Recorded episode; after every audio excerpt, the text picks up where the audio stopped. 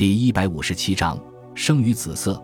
为了给康茂德奠定更好的政治根基，让他日后的继位之路更加平稳，奥勒留让康茂德与自己一起共享了战争所带来的荣誉。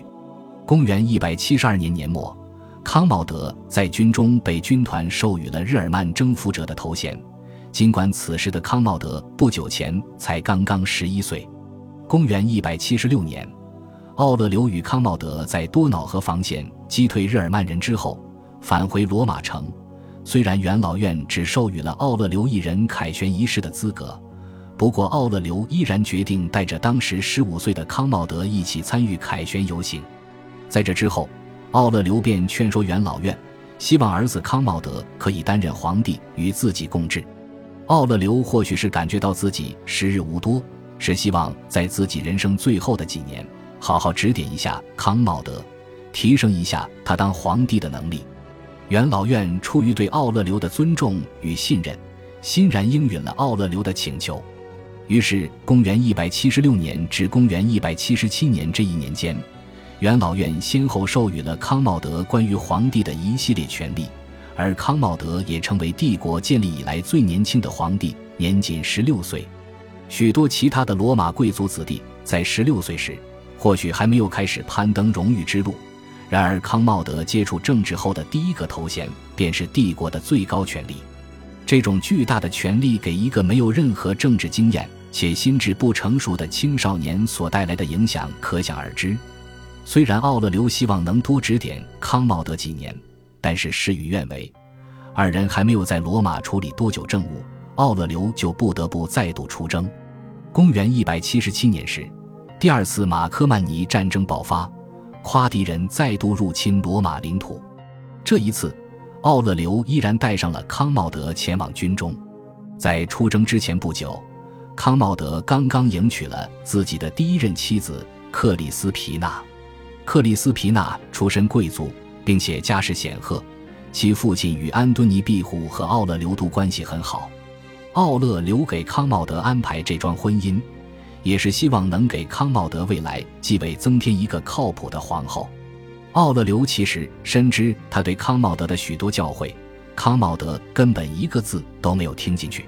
康茂德静不下心来学习，而且从小便被人们、被军队捧着，早就让他的心气越来越浮躁。怎么可能还听得进斯多嘎主义的那一套？或许奥勒留以为自己还能多活几年，能再为康茂德打打政治基础。在辅佐康茂德几年，然而命运却没有给他这个机会。他在和康茂德的第二次出征中病死在了多瑙河前线。十八岁的康茂德正式成为了帝国唯一的皇帝。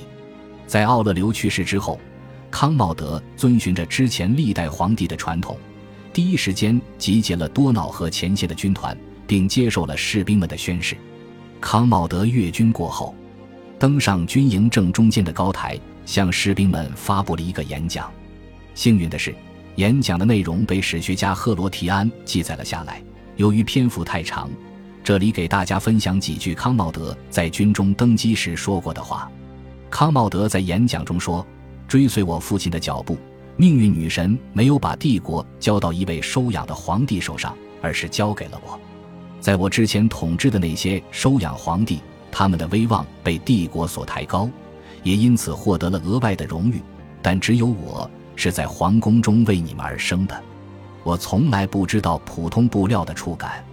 紫色迎接我来到了这个世界，太阳照耀着我。出生那一刻的我，既是人，也是皇帝。康茂德是罗马帝国建立以来第二个血亲儿子继位的皇帝，第一个亲生儿子继位的是弗拉维王朝的第二任皇帝提图斯。